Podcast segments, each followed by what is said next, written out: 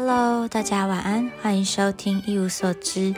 呃，我不是昨天没有更新，是因为我希望之后是改成二五更新。然后呢，今天的开头呢，就献给我姐姐。我姐姐现在在埃及完成她梦寐以求的旅行。她从以前就很喜欢，就是法老啊、金字塔那些。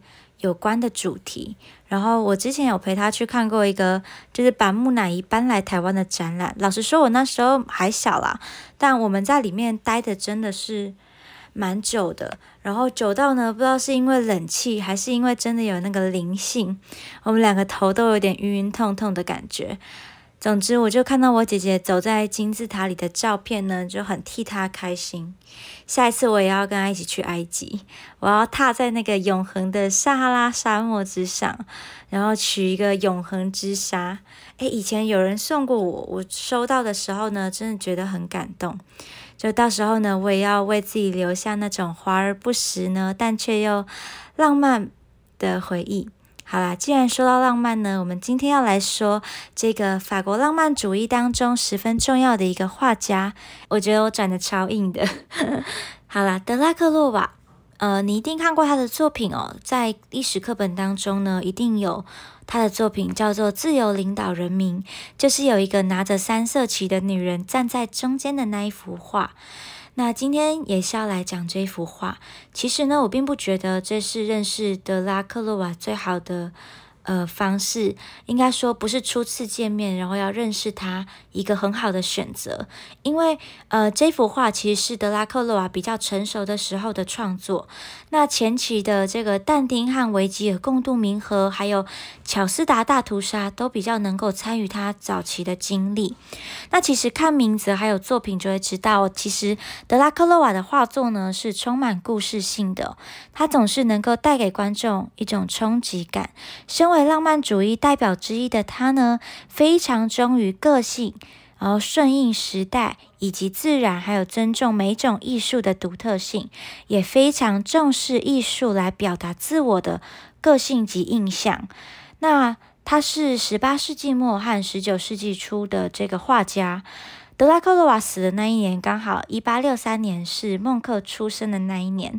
那因为上一期讲孟克嘛，所以呢，就让我才想到说，今天可以来讲德拉克洛瓦的作品。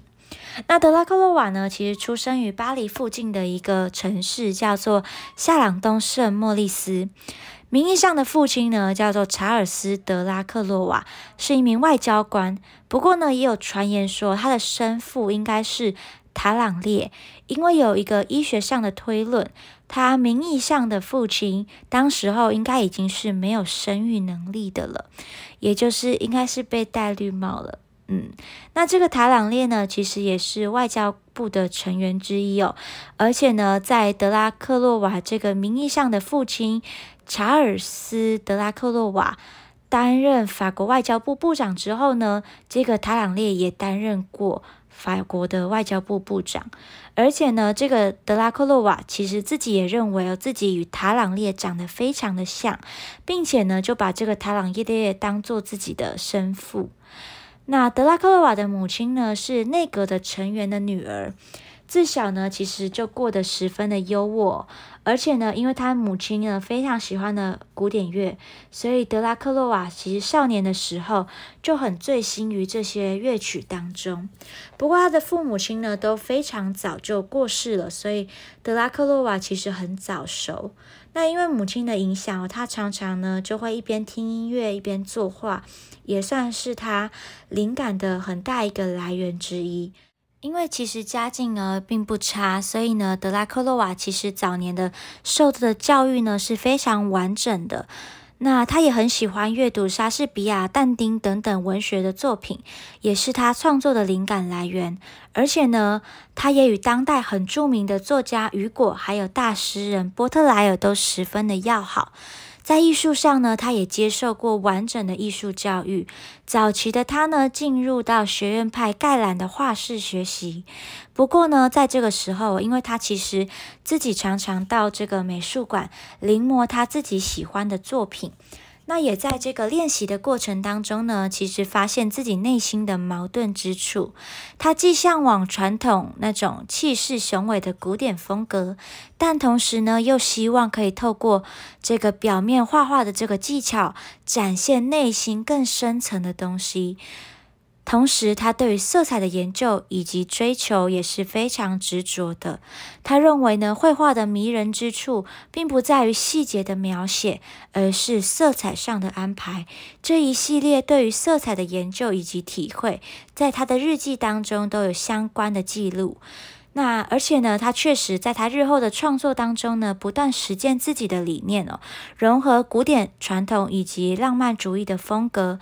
虽然他比较重视色彩的安排，不过也没有抛弃他写真的一面。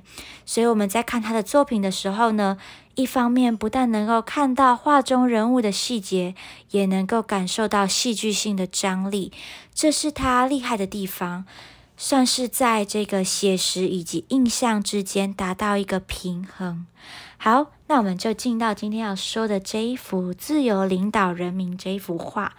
那大家都知道，这一幅画在描述的其实就是当时候法国的七月革命，也就是呢后来被雨果悲惨事件拿去当做背景架构的一个事件哦。七月革命呢，这个各个阶层起义哦，占领了王宫。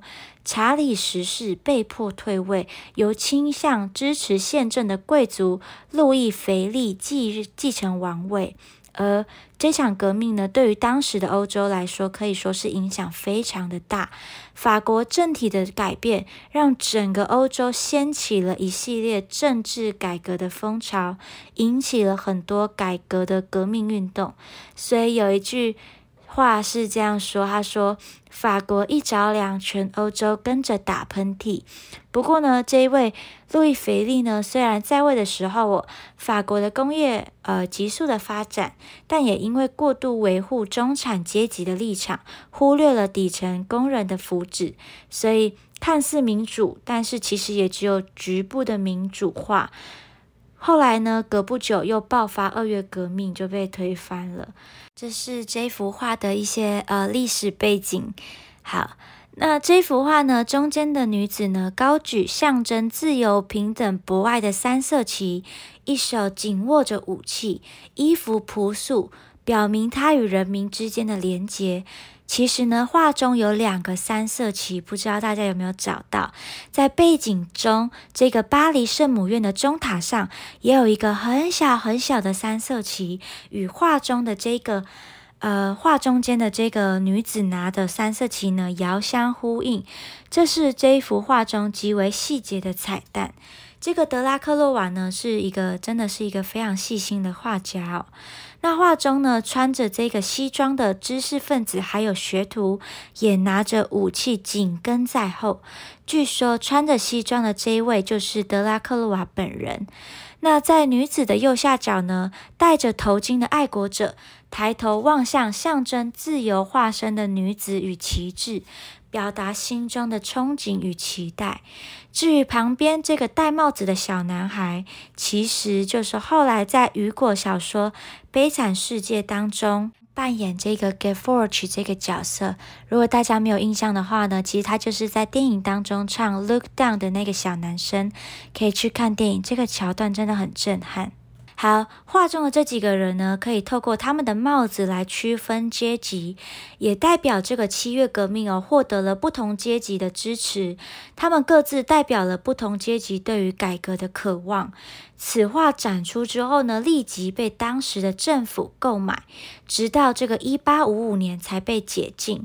就是因为那时候的政府觉得这很煽动，所以呢，就把它赶快藏起来。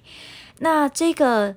嗯，这幅画呢，不论是在历史意义上，或者是色彩张力上的展现，对于那个时候都是非常冲击的，也是非常具有突破性的。德拉克洛瓦呢，最后其实是在一八三五年因为恶性咽喉炎。病倒了。那一八六三年呢，再度复发之后，他就身亡。他的作品呢，后续影响了这个巴比松以及印象派的发展，也在人才济济、乱世出英雄的这个十九世纪，成为浪漫主义画家当中最具代表性的一个画家。好，这幅画呢就差不多到这边。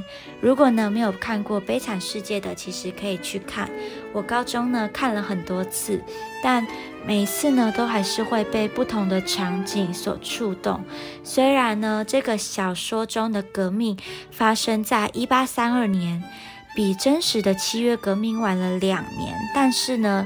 真的深刻的描绘了当时各个阶层的矛盾以及底层人民的悲哀，所以大家真的都蛮推荐去看一下的。那如果喜欢我的影片呢，也可以按赞、订阅、分享。然后我也会呢，在我的粉丝专业还有 Instagram 上面呢，多放一些相关的作品。因为呢，其实有时候有些画家呢，不是一两幅画就可以说完的，所以我也会都会在那个粉丝专业上面，就是再补充说明这样子。OK，那就到这边，晚安喽。